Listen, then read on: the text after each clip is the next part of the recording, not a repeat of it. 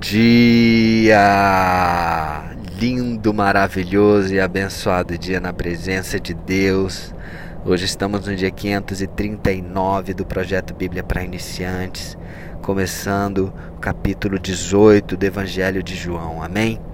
Então, finalmente, Jesus chega aqui no jardim do Getsemane, esse lugar tão poderoso, onde ele já, já tinha estado várias vezes junto com seus discípulos, né? já tinham tido momentos de, de muita profundidade nesse jardim, onde ele gostava de, de ir para lá para ter um momento mais de qualidade com seu papai.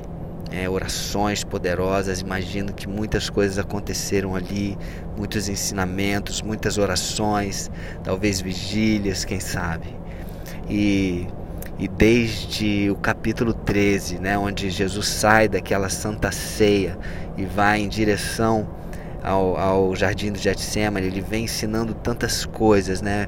O livro de João ele traz assim com, com muita riqueza de detalhes, cada palavra, cada ensinamento no capítulo 14, Jesus trazendo palavras de conforto aos seus discípulos, né? Já que ele falou que ele haveria de, de morrer que ele haveria de ir para junto ao Pai, mas que ele iria voltar.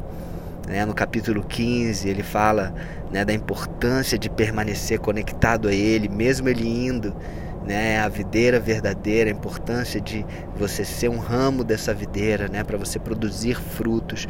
No capítulo 16, ele fala mais claramente da missão do Espírito Santo, Consolador, no capítulo 17, ele faz aquela oração de se dirigindo ao Pai, intercedendo pelos seus discípulos, e aqui no capítulo 18, ele começa ali realmente a paixão, né? a paixão de Cristo, onde ele começa todo o sofrimento dele.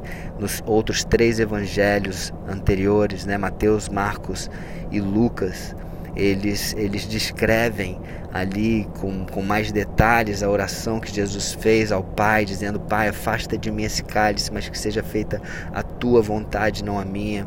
Segundo o Evangelho de Lucas, ele inclusive suou gotas de sangue nesse momento. Então ele estava ali em, em muita uma agonia de espírito, né? Estava ali é, é, com calafrios, né? E pedindo a Deus, mas é, Deus Pai revela que realmente foi para isso que ele veio e ele ali se levanta né, e, e se prepara, está ali preparado para realmente passar tudo aquilo que ele, que ele veio né, para passar, para morrer por nós, para dar cada gota de sangue por nós. Então, olha que, que João vem falando de uma forma um pouco diferente dos outros evangelhos, né, trazendo algumas descrições maiores em relação aos outros e também não trazendo tantas descrições, né, principalmente nessa parte que eu me referi aqui da oração, né, de, da, é, de passar o cálice, né, como eu falei nos outros três evangelhos, são mais detalhadas e aqui ele não, não fala.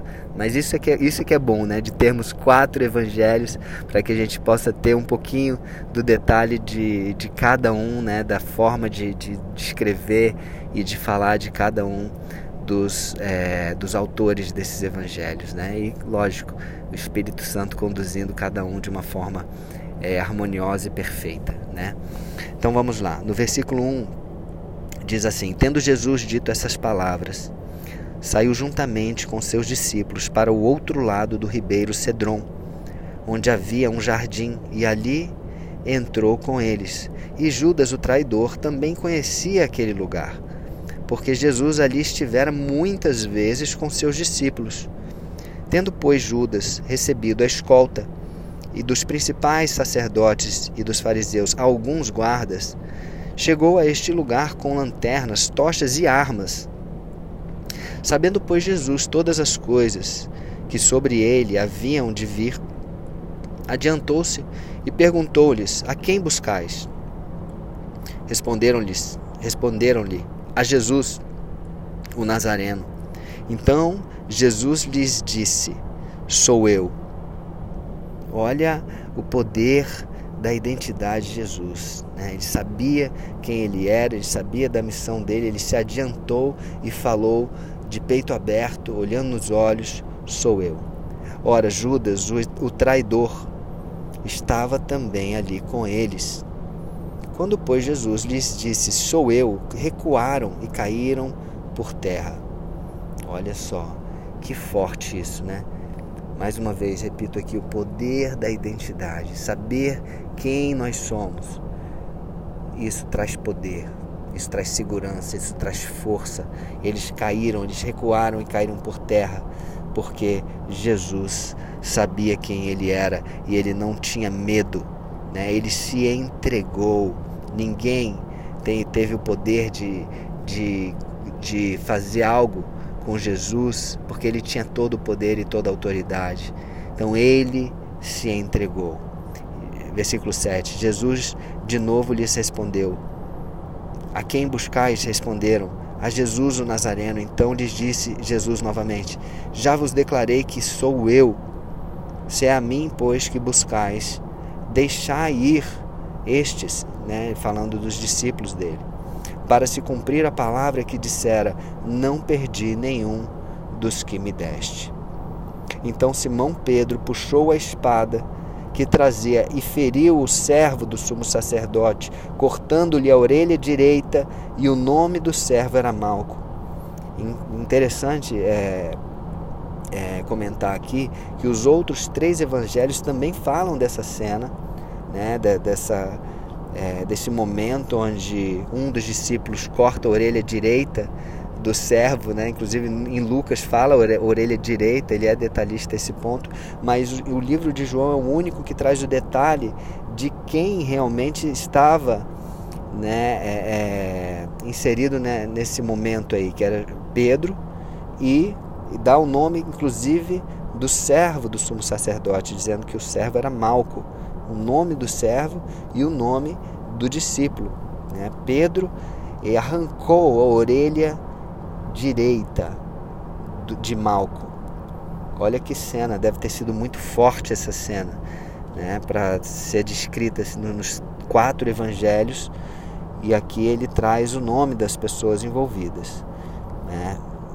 Então, é, Pedro tirou a espada e feriu tirou, arrancou a orelha direita.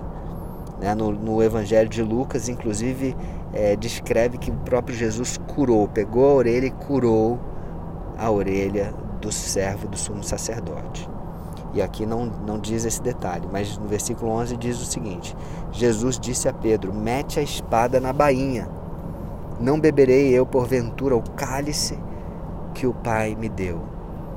Então, por mais que aqui no Evangelho de João. Não, não diz aquele, aquela oração direta de Jesus ao Pai, falando: Pai, se possível, passa de mim este cálice, mas que seja feita a Sua vontade, não a minha. Mas ao mesmo tempo dele não descrever dessa forma, ele fala que Jesus teve esse diálogo com Pedro, falando sobre o cálice, né? Não beberei eu o cálice que o Pai me deu. Então Jesus ele já tinha essa decisão: eu vou beber do cálice, do sofrimento que o meu Pai me deu, para que eu viesse aqui, por amor a vocês, morrer por vocês, para que houvesse uma, uma reconciliação, para que vocês pudessem ter né, novamente o relacionamento que foi roubado lá no jardim do Éden. Uau! Então, um relacionamento que foi roubado no jardim do Éden, agora no jardim de Getsemane, ele decide restaurar, ele decide pagar esse preço. Né? Ele decide confirmar isso ao Pai e diante de todos. Muito forte. E uma outra lição que nós tiramos aqui desse trecho, né? Olha, Simão Pedro puxou a espada uma espada afiada, uma espada que poderia matar uma pessoa. Não matou, ele, ele cortou a orelha de Malco. Não tirou a vida, ele tirou uma orelha que foi logo em seguida curada por Jesus. Mas Jesus fala: Eu não quero que você use essa espada, Pedro. Guarda essa espada né? Coloca essa espada na bainha, guarda ela. E eu não quero que você use essa espada. A espada que Jesus quer que eu e você usemos, que Pedro, que qualquer um de nós é a espada da palavra, é a espada da reconciliação, é a espada do perdão, a espada do amor. Essa sim, ela é muito mais poderosa, porque a espada que, que Pedro usou, ela pode tirar a vida, uma vida, mas a espada do amor, a espada da reconciliação, ela pode dar uma vida, ela pode dar uma salvação. E uma espada como essa que, que Pedro usou, ela pode tirar a vida material, mas ela não pode tirar a vida eterna de alguém. É o próprio Estevão, que foi o primeiro mártir cristão, ele foi apedrejado e ele viu a glória de Jesus, a glória de Deus, Jesus à direita de Deus Pai. Ele foi morto, apedrejado, mas ele vive eternamente. Porque essa, a pedra, a espada, elas não têm o poder de tirar a nossa vida eterna. E essa que é muito mais importante, não tem o poder de tirar a nossa salvação. E é isso que Jesus veio trazer. Né? É a espada que traz vida e vida eterna e vida em abundância. E eu pergunto para você, que tipo de espada você tem usado? Essa espada natural, essa espada de verdade, ou uma espada então, talvez uma espada de rancor, uma espada de mágoa, uma espada da raiva, do ressentimento, do julgamento, do ódio, da inveja. Que tipo de espada você tem usado? Que tipo de arma você tem lutado as suas lutas?